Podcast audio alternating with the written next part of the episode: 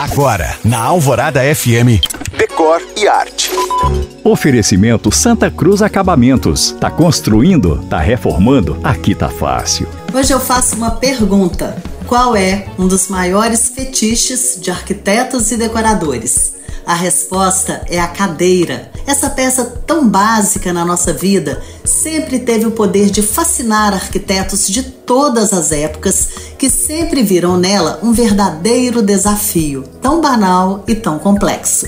Por isso, algumas das mais renomadas peças de design no mundo são cadeiras e poltronas. E como eu acho fundamental, não só para quem é da área, mas para quem gosta de decoração conhecer, eu vou listar agora 10 poltronas que fizeram história e eu tenho certeza de que algumas você já até conhece de vista. Vamos lá?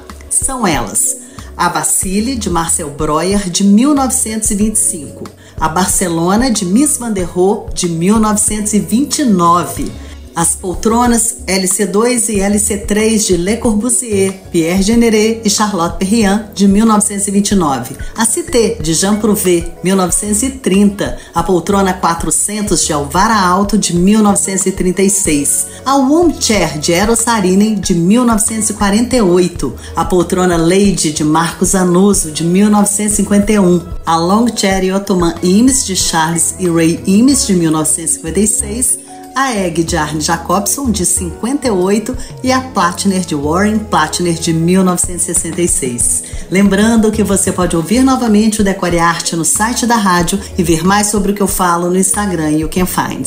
Eu sou Janina Esther para a Rádio Alvorada FM.